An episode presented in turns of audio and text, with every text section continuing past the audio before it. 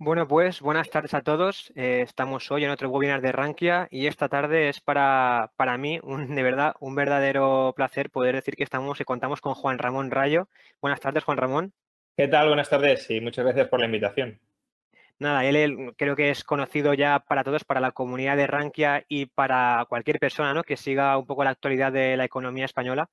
Eh, nada, Juan Ramón es doctor en economía, es profesor en varias escuelas de negocios, entre ellas eh, un claro ejemplo puede ser OMA, y contamos con su presencia hoy aquí para que nos cuente eh, esos escenarios macroeconómicos que deja el, shock que ha causado la pandemia, la pandemia del COVID. Así que nada, simplemente deciros que ahora daré el paso a Juan Ramón, después haremos un pequeño descanso de un minuto apenas y después podréis ir dejando en el chat de YouTube las preguntas que las, iremos formulando. Así que nada, Juan Ramón, un placer tenerte con nosotros cuando quieras. Bueno, pues nada, muchas gracias por la invitación, tanto a Rankia como, como al Centro de Estudios OMA. Em, y bueno, vamos a hablar sobre los escenarios que se abren ante nosotros a raíz de la crisis económica que, estamos viviendo, que todavía estamos padeciendo. Y lo primero, pues advertir que el grado de incertidumbre sobre, sobre estas cuestiones es máximo porque realmente hay muchas eh, variables que no se han definido y que según se definan de un lado o de otro, pues puede cambiar radicalmente la imagen, ¿no? Si hay un rebrote o si surge una vacuna rápido, pues todos estos comentarios se, deberían reorientar mucho, ¿no? Pero bueno, em, vamos a intentar esbozar qué es lo que puede pasar tanto en la economía real como en la economía financiera. En la economía real, bueno, eh, la, etapa, la fase de caída, la fase de desplome, al menos del primer desplome, ya ha sido superada. ha sido un desplome vinculado a una propagación masiva de la epidemia que ha forzado el distanciamiento social, distanciamiento social de muchas formas, de muchas maneras distintas, pero que desde luego el gobierno ha reforzado, ha incrementado a través, en España, por ejemplo, de, un confinamiento bastante duro, no el más duro posible, en China fue bastante peor, pero bueno, un confinamiento domiciliario bastante duro, que por tanto todavía ha agravado más el distanciamiento y ha agravado el hundimiento económico. la lógica, claro, de estas medidas era tratar de aislar el virus y tratar o de mitigar su transmisión o idealmente habría sido de, suprimir el virus, pero desde luego el virus dentro de España no se ha suprimido o si se suprimió ha vuelto a entrar eh, desde fuera. En todo caso, esa etapa de caída brutal del PIB, de parálisis, de hibernación de la economía, la primera como poco ya ha pasado y ahora estamos en la fase de recuperación de la actividad real. La recuperación va a tener dos etapas. Ese es el motivo por el que se suele hablar de V asimétrica. Si la V fuera asimétrica, pues la recuperación sería tan rápida y tan potente que no lo va a ser. Em, y esas dos etapas, bueno, las podríamos llamar la primera etapa de reactivación y la segunda etapa de reestructuración. Em, ¿Por qué etapa de reactivación y de reestructuración? Bueno, la de reactivación es eh, una parte del tejido productivo que se paró, que se detuvo durante la fase de hibernación económica y ha sobrevivido, y es una parte que puede ser bastante considerable de la economía, y una vez se ha derrotado el virus y una vez se han levantado las medidas centralizadas de distanciamiento social impuestas por el gobierno, pues parte de la actividad económica que estaba constreñida, ya sea por decisiones voluntarias de la gente de, no entrar en contacto, de no ir a trabajar, de no ir a, a lugares de consumo social, bueno, pues si el virus ya ha desaparecido y ya no es un peligro, esas empresas se vuelven a poner en marcha y por tanto la actividad resurge. Y eso es bastante rápido, eso es bastante veloz o puede ser bastante rápido y bastante veloz. Por eso, la primera etapa de recuperación, la reactivación, el, tejido productivo que ha sobrevivido y que está adaptado a las nuevas circunstancias se pone en marcha y parte de la brutal caída se revierte muy rápido. Los riesgos en esta fase de reactivación, pues no hace falta que, los explicite mucho porque los estamos padeciendo. Es, el riesgo es eh, que tengamos una nueva caída, que haya una nueva ola de contagios masivos que lleve de nuevo a cerrar la economía. Y aquí, matizarlo, bueno, ya lo he dejado caer, pero no pensemos que el cierre de la economía es un cierre que solo cabe imponer centralizadamente. Aunque el gobierno decidiera no tomar ninguna medida de distanciamiento social, si el virus comienza a propagarse de nuevo a gran escala, serán los propios ciudadanos los que restringirán la producción y el consumo social y por tanto vamos a tener una caída de la actividad económica. No tan intensa, claro, que si el gobierno, que sería si el gobierno impone confinamiento domiciliario, pero igualmente la tendremos. De modo que no es tan sencillo como decir, bueno, en esta segunda ola nos podemos olvidar de tratar de combatir centralizadamente el virus y que sea lo que Dios quiera y aunque muera gente, pues que la economía siga su curso. No, eso no funciona. Si empieza a morir gente, si se empieza a contagiar gente y luego a morir gente, pues eh, aunque el gobierno no tome ninguna medida, la gente las va, las va a tomar. Y por tanto podemos tener una recaída y los riesgos de recaída son muy intensos. ¿no? Eh, algunas estimaciones eh, sostienen que sin recaída recuperaremos el nivel previo de actividad a la crisis en el año 2023 con recaída, ni siquiera lo recuperaremos, según esas mismas estimaciones, en el año 2025. Por tanto, la posibilidad de que haya una recaída de la economía que lleve ya sea a cerrar centralizadamente o a que la gente se distancie por ella misma, es un riesgo no menor, es un riesgo que hay que considerar. Si conseguimos evitar la recaída, y la forma de, de evitarlo España cada vez está más complicado porque se, ha hecho todo fatal y por tanto no se cuenta con los medios para, evitarlo, pero bueno, la forma de evitar la recaída sería eh, permitir la nueva normalidad, pero como ya sabéis, probablemente sepáis, con test masivos diarios sobre segmentos muy importantes de la población. Esta es la propuesta que, por ejemplo, hace Paul Romer, se puede sofisticar, pero bueno, en general sería eh, testar a un porcentaje importante de la población cada día, al 2, al 3, al 4% de la población cada día. Como digo, se puede sofisticar centrando esos tests en sectores pues, de mayor riesgo de contagio, de sectores de, producción y consumo social. Pero bueno, test masivos para detectar rápidamente cualquier nuevo contagio y luego rastreadores para que la persona que haya sido infectada eh, localizar todos los contactos, incluso los, esporádicos, los no conscientes que haya tenido esa persona y poder aislar también rápidamente a esos contagios. De manera que solo cierras esas economías privadas, esas economías individuales de la gente infectada, pero no cierras el conjunto de la economía por, estar ciego ante quién puede estar contagiado y quién no. En España ni se han hecho test masivos, de hecho, desde que eh, terminó el estado de alarma, los test han caído en picado y desde luego no se cuenta con un equipo de rastreadores. Hay comunidades autónomas que tienen 100 rastreadores para varios millones de personas, es decir, es una cifra absolutamente ridícula que no permite localizar muchos contactos. La media de contactos que se están consiguiendo ahora en España es de dos por caso infectado. ¿De verdad una persona solo ha tenido contacto, relación con dos personas a lo largo de varios días hasta que se ha detectado que estaba contagiado? Eh, pues no, no. Entonces, si esto no se hace bien, inevitablemente hay que empezar a cerrar eh, zonas de contacto social, de mucha interacción social, como pueden ser discotecas, bares, restaurantes, eh, porque además al cerrarlas también es más fácil el, vamos, el rastreo y pues, seguido de los test, ¿no? el, rastreo posterior a los test, pero claro, eh, si, si la gente no puede ir a zonas muy concurridas, pues es fácil identificar los contactos que puede tener. Claro, si una persona infectada se ha metido en un bar, es mucho más complicado localizar a todos los, a todos los contactos. En todo caso, esa infraestructura no la tenemos en España, se debería haber montado eh, durante los meses del estado de alarma, no se hizo y, por tanto, la probabilidad de recaída es muy grande como estamos, como estamos viendo y, padeciendo.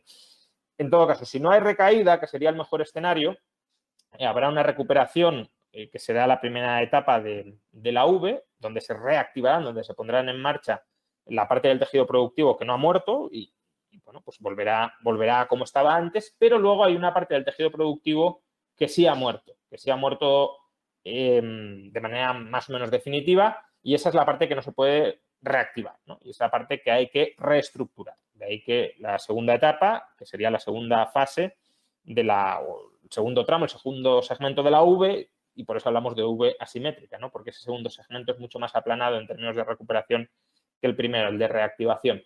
¿Qué tipos de empresas han muerto? Pues bueno, tenemos por un lado empresas que se han em, descapitalizado durante los meses anteriores, no tenían músculo financiero, podían estar muy endeudadas, no tenían fondos propios, han experimentado muchas pérdidas o pérdidas suficientes como para consumir los fondos propios y no tienen ahora margen para, abrir. Em, esas empresas a lo mejor son buenos modelos de negocio, no tienen por qué ser empresas eh, que produzcan bienes o servicios que no sean demandados en condiciones de suficiente eficiencia como para que sean demandados, pero si no tienes músculo financiero para abrir, pues el plan de negocio no se puede implementar. Y luego tenemos otro tipo de empresas que son aquellas cuyo modelo de negocio ha cambiado y, por tanto, no sirve volver a hacer lo que se venía haciendo antes.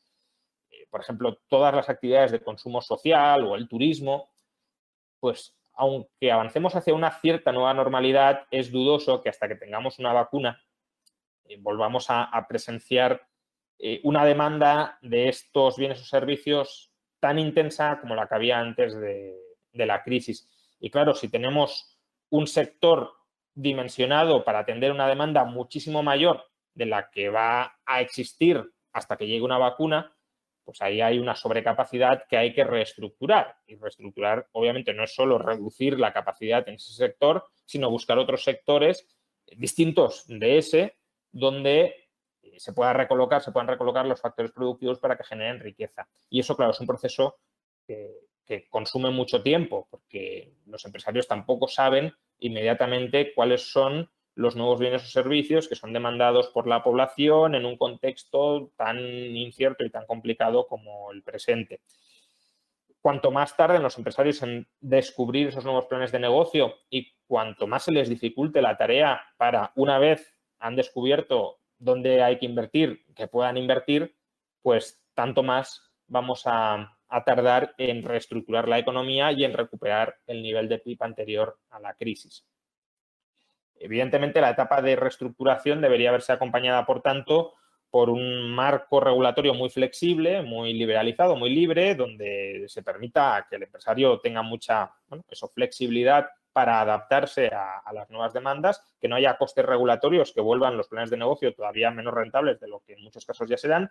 Y luego también deberíamos eh, contar con, suficiente provisión de ahorro para que, eh, por un lado, los modelos de negocio que son buenos pero se han descapitalizado y que por tanto no pueden abrir, reciban inyecciones de capital y ese modelo de negocio se pueda volver a poner en valor. Y luego aquellos modelos de negocio que no son sanos, que no son sostenibles, que, que han dejado de generar valor en esta nueva normalidad, digo incluso sin nuevos rebrotes, ¿eh? sin, nuevos, sin nuevas olas de contagios, pues que se puedan eh, crear nuevas empresas en otros sectores y para eso necesitamos capital y el capital viene eh, del ahorro. Si se combina libertad mm, regulatoria, institucional con inversión, pues la perspectiva de recuperación puede ser relativamente buena. Evidentemente, si en cambio tenemos asfixia regulatoria y tenemos fagocitación del ahorro que se genere o que pueda venir a España, pues tendremos un, perfil de estancamiento porque no habrá esa reestructuración de la actividad económica. Esto en cuanto a la economía real. Y luego tenemos la, economía financiera, que al final es, el reverso de la economía real, pero bueno, tiene ciertas dinámicas que a lo mejor conviene poner de manifiesto. En la economía financiera estamos viendo sobre todo dos grandes fenómenos. Uno es el fenómeno de, que, en el fondo es el mismo, ¿eh? pero muchas veces se, los distingue y, expositivamente quizá convenga distinguirlos. Uno es el fenómeno del sobreendeudamiento estatal, del sobreendeudamiento público. Durante los últimos meses hemos presenciado cómo el sector público emitía muchísima deuda para sostener la actividad en el sector privado y también para tratar de reanimar el consumo con determinados planes de estímulo y también porque le han caído los, los ingresos al sector público y si no quieres recortar el gasto y te caen los ingresos, pues no te queda más que emitir deuda. Y por otro, hemos tenido políticas monetarias ultra expansivas, incluso más expansivas que las experimentadas en la crisis anterior, em, para tratar de facilitar supuestamente ese endeudamiento estatal. Eh, es decir, hemos tenido políticas fiscales relativamente expansivas y políticas monetarias muy expansivas. Em, como digo, en realidad los dos, estos dos fenómenos son el mismo porque eh, la política monetaria no deja de ser una rama de la política fiscal. La, moneda que manejamos, la moneda fiat que manejamos no es más que un título de deuda pública, un título especial de deuda pública si queremos, pero un título de deuda pública y por tanto cuando el Banco Central incrementa la oferta, de, la oferta monetaria, la oferta de moneda fiat, lo que está haciendo es aumentar la oferta de endeudamiento estatal. Es como si el Estado emitiera más bonos. Y, por eso los dos fenómenos van de la mano. tenemos deflación y tenemos bajos tipos de interés, por el mismo motivo, porque los pasivos estatales se están revalorizando. Hay mucha demanda de pasivos estatales, ya sea demanda de pasivos estatales si lo queremos a la vista, que sería la moneda fiat, o demanda de pasivos estatales a plazo, que serían los bonos eh, del Estado. Si hay mucha demanda de, de moneda fiat, lo que sucede es que el valor de la moneda fiat sube y, por tanto, hay una tendencia deflacionista dentro de la economía, porque el resto de bienes expresados en términos de moneda fiat, de una moneda fiat que se ha apreciado, eh, pues bajan de precio. Y si la demanda de bonos del Estado es muy intensa, pues lo que sucede es que los tipos de interés son muy bajos. Eh, entonces, bueno, estamos viendo cómo el sector público, para intentar mantener la economía privada o las rentas, mejor dicho, dentro de la economía privada se está sobreendeudando, ya sea con política monetaria o con política fiscal. Y claro, esto va a dejar un, monto de pasivos públicos muy, muy importante a medio y largo plazo. Eh, en el caso de España, por ejemplo, la estimación es que este año terminemos en torno al 125% del PIB de deuda pública y que los años posteriores todavía siga creciendo esta ratio. La IREF siendo, yo creo, muy optimista, considera que si, encadenamos dos décadas de austeridad, una década de, ajustes presupuestarios y otra década de equilibrio presupuestario, no de nuevos ajustes, pero sí de, mantener lo que hemos conseguido, pues eso, en 20 años conseguiríamos regresar a un nivel de deuda pública similar al previo a la crisis, es decir, regresar al 95% de deuda sobre PIB. Em, pero claro, para eso tiene que haber ajustes y se van a resistir a hacer los ajustes, con lo cual, eh, si vamos a un ritmo más lento de, ajustes presupuestarios, más lento del que desearía la IREF o del que marcaría la IREF, eh, nos podemos ir perfectamente, según los pronósticos de la IREF, al año 2050 con una deuda pública todavía por encima del 110% del PIB. Entonces, bueno, la deuda pública em, está ahí y, va a ser complicado reducirla, pero fijaos que si no reducimos el endeudamiento público, gran parte del ahorro que va a necesitar el sector privado va a ser absorbido y se va a mantener eh, estancado en la deuda pública, porque al final también el ahorrador eh, privado es, si le ofrecen un activo libre de riesgo, que no es que sea libre de riesgo, sino que es un, un riesgo. En lugar de invertir en un proyecto empresarial concreto que te puede salir fatal, pues compras deuda pública, y la deuda pública, mientras el Estado tenga capacidad de rapiñar, de parasitar otros proyectos empresariales que si son viables, pues te puede pagar. de alguna manera compras un título a parasitar el éxito ajeno, eso es la deuda pública. Y, claro, si hay mucha gente y cada vez más que se aversa al riesgo y que no quiere emprender, etcétera, pues todo el ahorro que se va generando se canaliza hacia la deuda pública. El Estado aprovecha la situación para emitir más deuda pública. Esta misma semana The Economist la portada, si la habéis leído, era dinero gratis cuando el gasto público no conoce límites, pues claro, hay mucha demanda de pasivos estatales, hay mucha demanda de títulos para parasitar el éxito ajeno y el Estado se aprovecha de eso y capta capital emitiendo deuda pública. El problema de esto, pues que como digo, el ahorro privado que necesitaríamos que se movilizara para el sector privado, para la inversión privada, se traslada al sector público y luego que, claro, colocamos al Estado em, a la cabeza del proceso de dirigir la inversión social, de, dirigir la inversión dentro de la economía, porque si todo el ahorro no afluye a empresarios particulares, al sector privado, sino que afluye al sector público, claro, el sector público tiene que decidir cómo lo gasta y cómo organiza los factores productivos dentro de la economía. Y en general, claro, si ya es complicado que un empresario privado localice proyectos de inversión rentables, imaginemos un ejército de políticos o de burócratas que en muchos casos ni siquiera han tenido experiencia real en, la economía, eh, pues manejando decenas de miles de millones para determinar cómo invertir. Lo que cabe esperar de esa situación son malas inversiones masivas. Malas inversiones que, claro, el Estado como no quiebra como tal, eh, puede quebrar si le dejan de refinanciar y no puede emitir su propia moneda, pero, pero bueno, eh, mientras el Banco Central siga imprimiendo, es decir, siga convirtiendo los bonos en moneda fiat, que es otro título de deuda estatal, como el Estado como tal no quiebra, pues bueno, que invierto mal, no pasa nada. Una empresa que invierta mal es liquidada. Que el Estado invierte mal, no pasa nada. Le subo los impuestos eh, a quienes sí invierten bien y pago la deuda con el éxito ajeno. Pero claro, más impuestos sobre la actividad económica futura significa menor rentabilidad esperada de muchos proyectos y menor capacidad del sector privado para movilizar el ahorro que se está generando y que se va a seguir generando dentro de, dentro de la economía. Si tuviéramos, eh, sin embargo, un reflorecimiento, digamos, un resurgimiento del sector privado muy intenso y la demanda decir, el sector privado tuviera capacidad para ofrecer rentabilidades muy altas a los ahorradores, mucho más altas que las que ofrece el Estado, que actualmente son, son nulas. El Estado ofrece seguridad, pero rentabilidad actualmente nula. Pues ahí sí que el Estado podría tener más problemas y sí que podríamos ver tensiones inflacionistas en el futuro. Em, pero para eso sería necesario que el sector privado experimentara un resurgir muy potente que le capacitara para pagar, como digo, eh, rentabilidades muy altas a todos los ahorradores. ¿Por qué? Porque si eso sucediera, el ahorro dejaría de afluir a la deuda pública y pasaría a dirigirse a la deuda privada o a, los fondos propios, a las acciones del sector privado. Y claro, el sector público, público tendría un problema y el problema es que ha emitido tanta deuda que necesitaría refinanciarla, salvo que dispares los impuestos para amortizarla, ¿no? Y claro, la única forma de refinanciarla, si no hay apetito por tu deuda, es ofreciendo tipos de interés más altos o, restringiendo el crédito del Banco Central para que, eh, bueno, con el reflujo de, los repagos que se hagan de los activos que tiene el Banco Central como moneda fiat, pues se vaya reduciendo la base monetaria. Eh, por cualquiera de las dos vías tienes subidas de tipos de interés.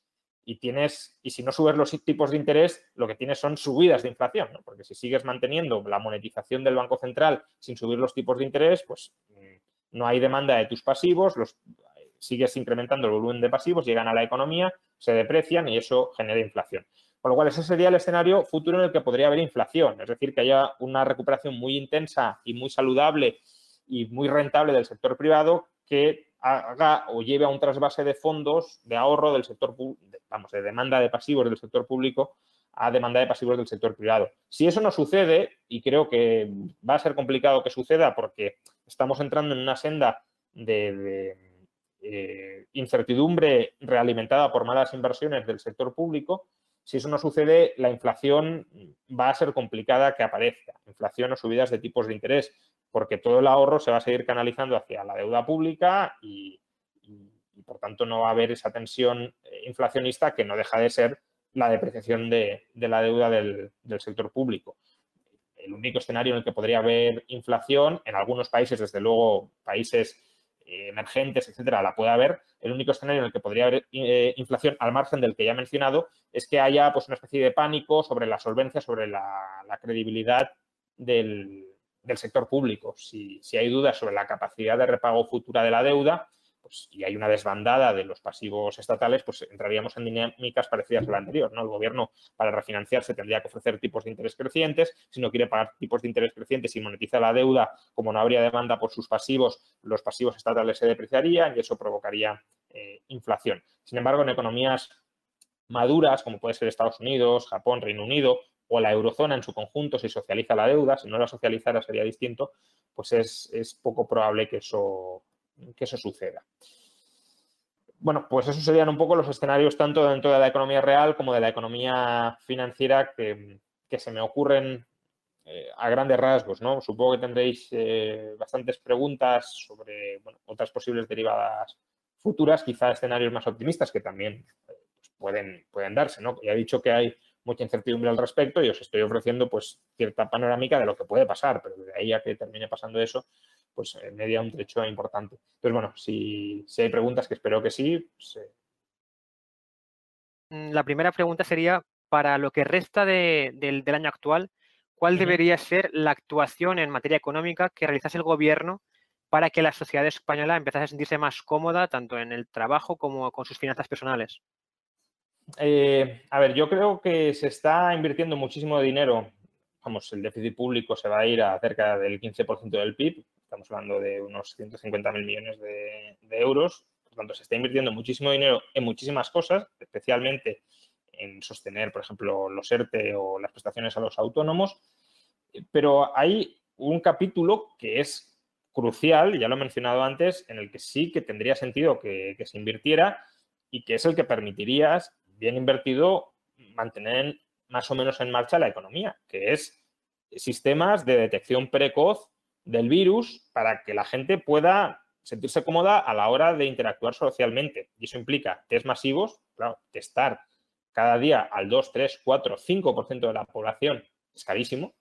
Em, pero claro, eh, ese coste altísimo hay que compararlo con el contrafactual de que la economía esté paralizada. Entonces, si, si te está la población al 2, 3, 4% de la población, te puede costar el 2, 3, 4% del PIB, pero paralizada te cuesta el 6 o el 7, pues eh, al final es una inversión en minimizar pérdidas.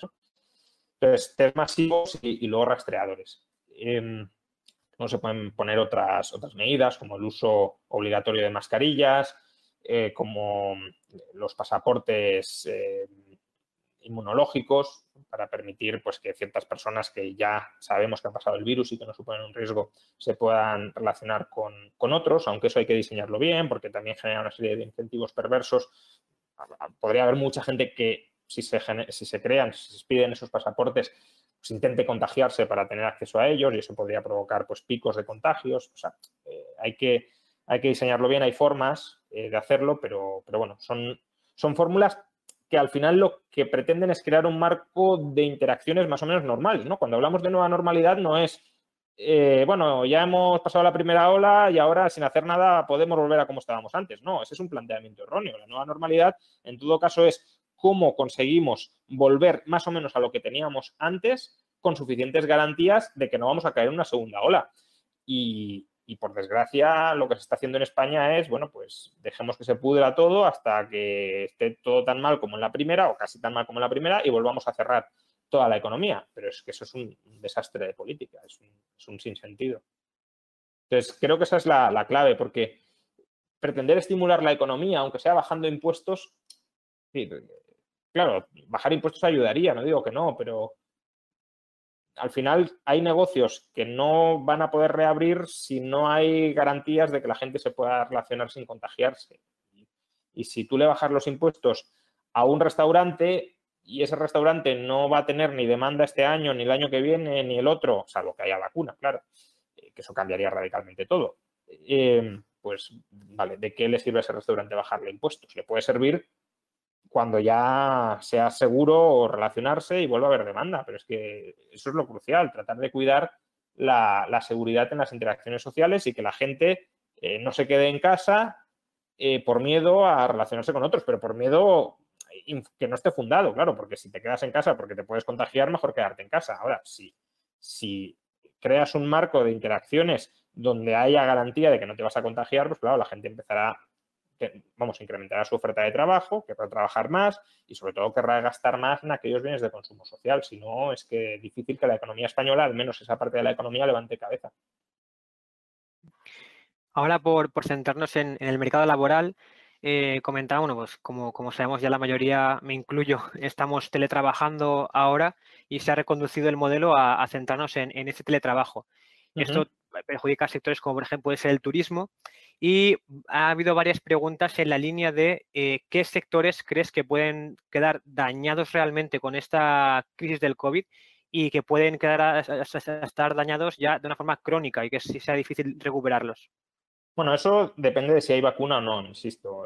Claro, si, si nos ponemos en un escenario de no vacuna, yo creo que todos los, como decía, todos los sectores de consumo social eh, va a haber que redimensionarlos muchísimo y, consumo social, pues es discotecas, bares, restaurantes, hoteles, aerolíneas, todo eso que eh, implica que si yo consumo, tú también consumas, o incluso que la gracia del sector es que tú consumas, ¿no? Si vas a un bar y estás tú solo, pues probablemente no es demasiado interesante. En un restaurante, pues normalmente no va uno a comer solo, sino que va con un grupo de amigos, con la familia. Entonces, todo ese consumo conjunto, eh, si no hay forma de garantizar la no infección, pues va a quedar muy seriamente dañado, muy seriamente eh, tocado. Claro, son sectores que, donde no cabe teletrabajo. Se, estima que en las economías desarrolladas entre el 40 y el 50% de las ocupaciones son, se pueden efectuar a través de teletrabajo, pero la otra mitad no.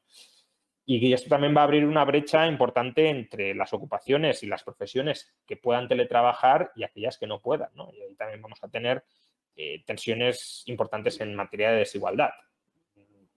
Quienes puedan teletrabajar manteniendo su productividad van a mantener sus remuneraciones, incluso puede que sus salarios reales aumenten, porque si su remuneración más o menos se, mantiene y los precios de otros productos se abaratan, pues su salario real va a aumentar, pero los de aquellas ocupaciones que no puedan ser desarrollables a través del teletrabajo, eh, pues claro, eso va a haber una, una, caída de ingresos, vamos, paro, o si no hay paro, salarios decrecientes, que además con el tope de los salarios mínimos que se están poniendo, pues en muchos casos se da paro, y, claro, pues la brecha de ingresos se va, se va a ensanchar.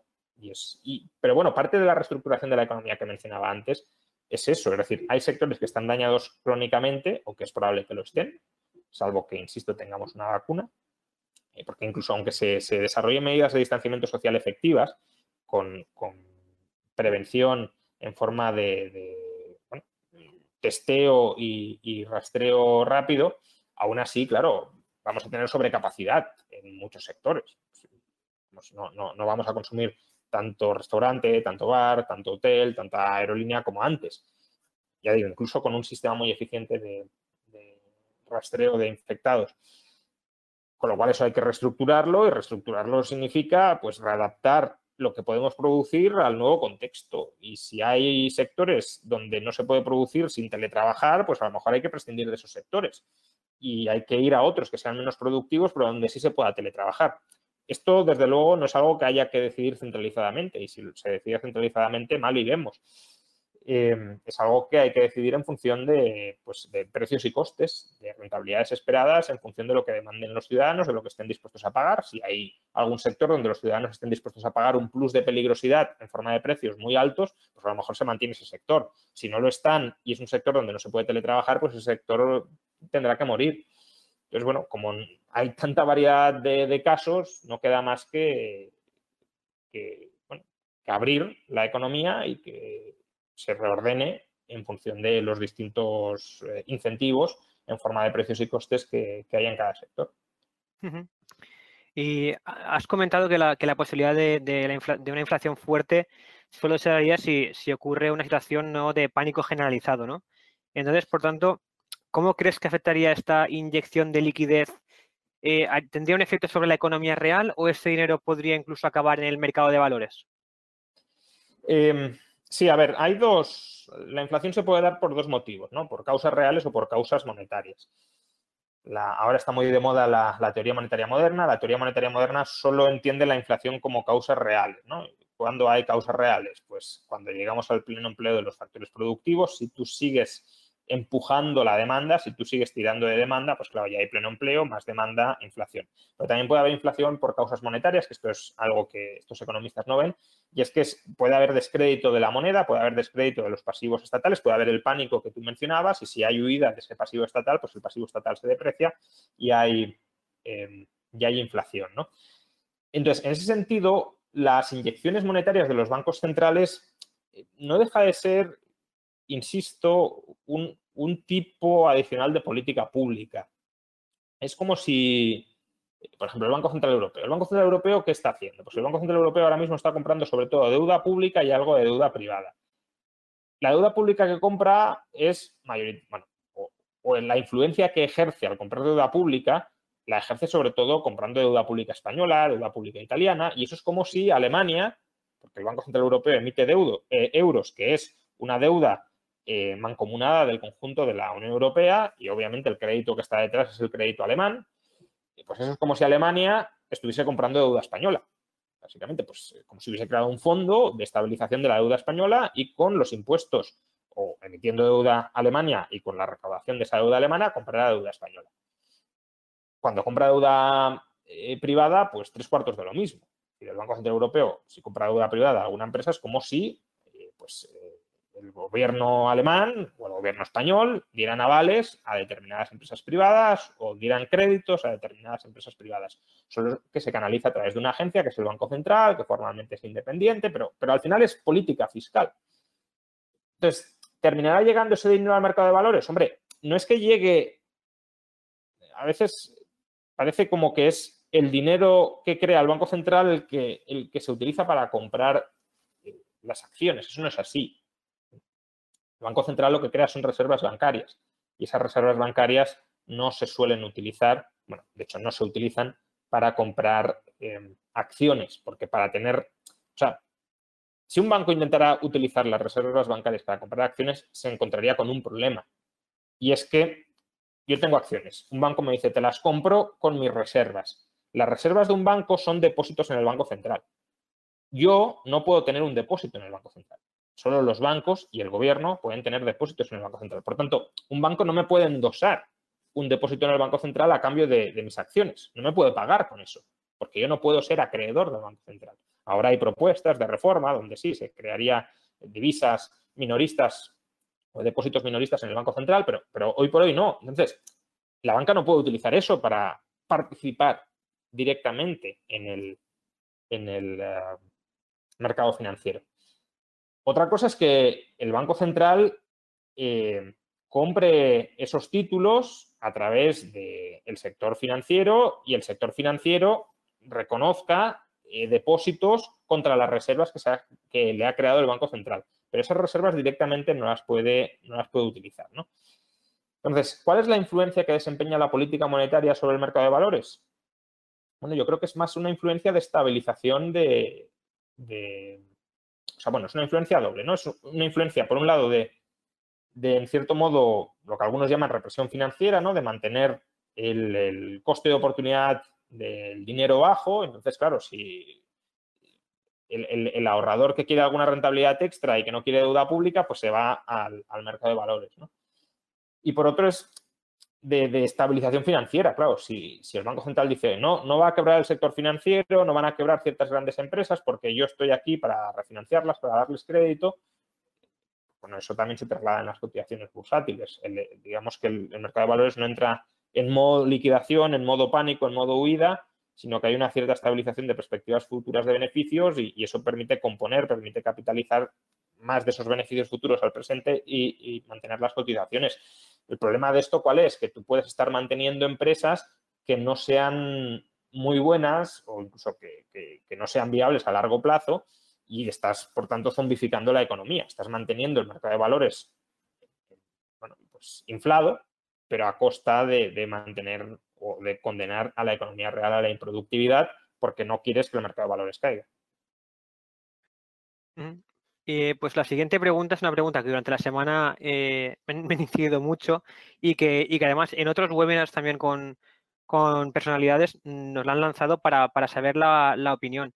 Y sería que ante la situación que vivimos actualmente, eh, hay muchos defensores del patrón oro que dicen que podría ser el comienzo del fin del modelo fiat, de la moneda fiat, ¿no?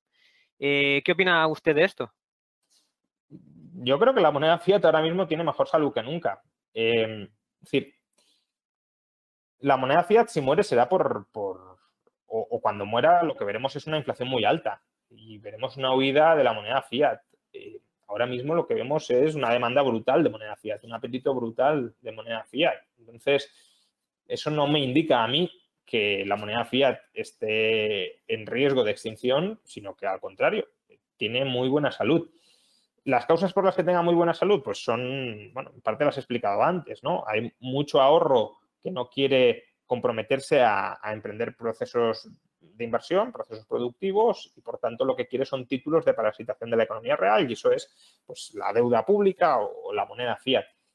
Em, pero mientras los gobiernos sean capaces de mantener la perspectiva de que a largo plazo van a cuadrar las cuentas o que van a, mantener, digamos, una cierta estabilidad de su endeudamiento en montos que, son actualmente demandados de esa deuda, pues no, tiene por qué haber una, una huida de la moneda fiat. Otra cosa son monedas fiat de gobiernos menos creíbles, de países emergentes, donde sí hay dudas, miedos, pánicos, y ahí sí que puede haber muertes bueno, podría haberlas, ya lo veremos si las hay, pero podría haber muertes de esas, de esas monedas, ¿no? Hoy, hoy el BIS acaba de publicar un informe, todavía no lo he leído, solo, solo he mirado el abstract, pero, pero que apunta un poco en esa dirección, ¿no? Que los, riesgos de inflación ahora mismo no son muy altos, pero sí han aumentado eh, para países emergentes porque en la medida en que su situación económica real se deteriore y por tanto sus pasivos vayan perdiendo credibilidad, pues ahí sí que puede haber depreciaciones fuertes de su divisa, importación de inflación todo este fenómeno. Pero justamente en las grandes economías, eh, lo veo complicado, la verdad. Una cosa es lo que nos gustaría, otra es lo que sucede en realidad. Vale, perfecto. Pues la siguiente pregunta, volvemos un poco al contexto de España dentro del contexto de la Unión Europea, ¿no? España va a tener ahora que presentar presupuestos a Bruselas si quiere que, nos echen un cable, ¿no? al fin y al cabo. Y en este contexto en el que en el que cada vez parece que vamos abocados un poco más al control social por parte del Estado a largo plazo, eh, ¿vería usted la posibilidad de que se hiciese una especie de corralito en España? Eh, ¿Cómo sería ese proceso estando dentro de la Unión Europea? Hombre, ahora mismo con todo el apoyo que nos está dando la Unión Europea, el corralito lo veo difícil, ¿no? Em, a medio largo plazo, pues ahí todo puede pasar, claro. Es decir, eh, el, apoyo financiero que nos ha dado Europa es un apoyo financiero que nos va a servir durante dos, tres años, pero dejemos de contar. Luego, o el Banco Central Europeo sigue comprando deuda y, habrá tensiones a la hora de, que lo haga, o Europa nos vuelve a dar más dinero y es dudoso que suceda. Entonces, ahí ya empezaremos a ir nosotros, nosotros solos y, claro, si no estamos progresando adecuadamente, sí que podría haber ciertas fricciones que podrían llevar pues eso, a un pánico de nuestra deuda. Pero ahora mismo está todo el edificio bastante armado para, para despejar miedos sobre, sobre la deuda española. Pero bueno, si hubiese un corralito, ¿cómo sería? Pues sería algo muy parecido a lo que se vivió en Chipre en el año 2013, ¿no? Ahí yo creo que tenemos un ejemplo claro de lo que es un corralito dentro de, dentro de la zona euro. Básicamente tienes salidas de capitales eh, muy fuertes, eh, la banca no tiene reservas suficientes para, para, digamos, atender esas salidas de capitales, ¿no? Porque si, si trasladamos los depósitos españoles a una entidad alemana, pues habría que, la banca española tendría que hacer transferencias de reservas a la banca alemana. Esto, en cierto modo, se articula a través del sistema eh, Target 2, pero claro, ese sistema, pues los países también lo ven con cierta suspicacia si temen que se pueda, que se pueda romper la, eurozona. entonces, para evitar ese tensionamiento tan intenso de, de, la banca española y trasladar esa tensión al sistema Target 2, lo que se suelen son imponer controles de capitales. Tú no puedes comprar activos extranjeros o sustituir activos españoles por activos extranjeros y por tanto te quedas dentro del territorio español. Tus capitales se quedan dentro del territorio eh, nacional. Si hay que hacer pagos al extranjero, pues te los tiene que autorizar la, la autoridad y son pagos contados y se intentan compensar con entradas de capital para que no haya desequilibrios y no haya pérdidas de reservas.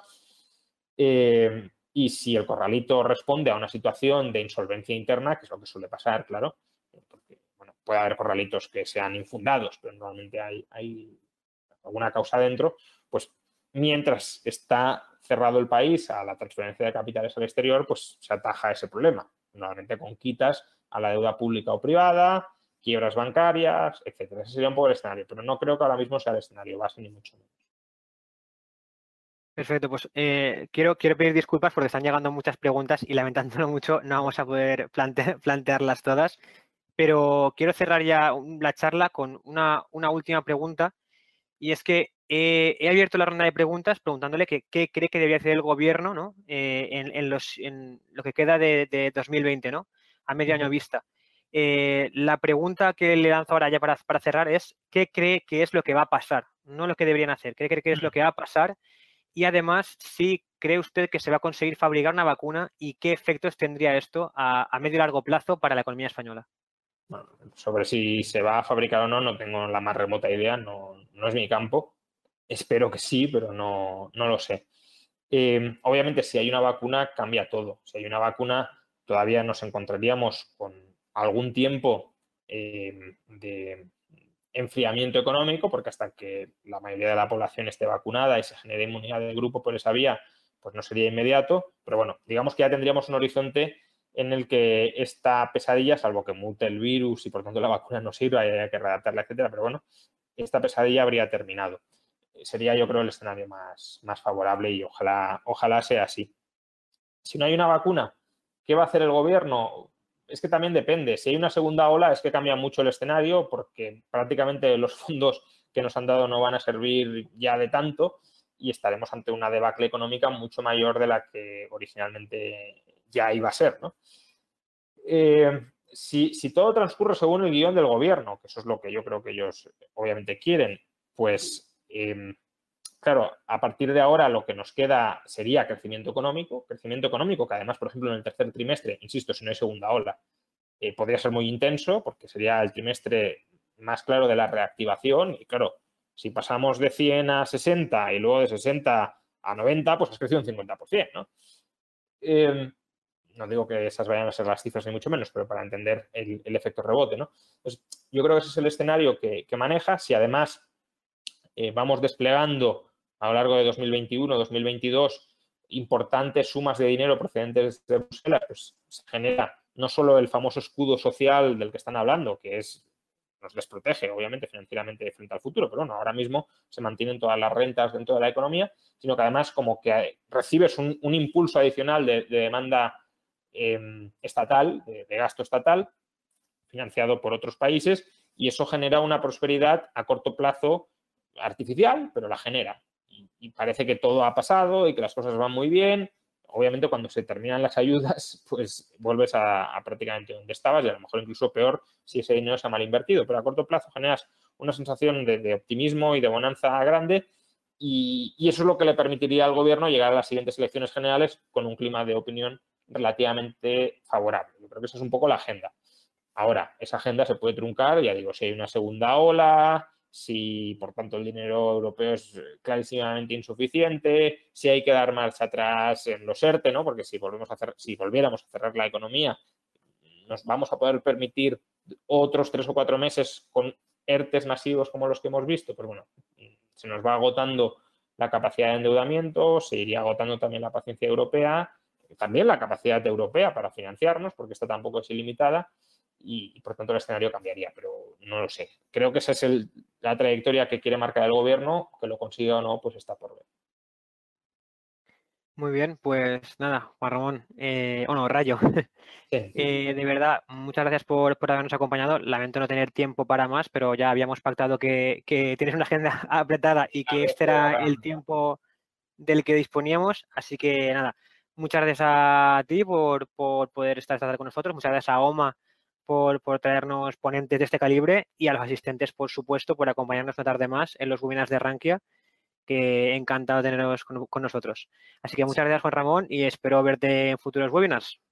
Pues sí, muchísimas gracias a, a Rankia, a OMA y desde luego a todos los asistentes por las además muy interesantes preguntas que han planteado. Nos vemos próximamente, entonces. Vale, hasta luego. Buenas tardes a todos. Hasta luego.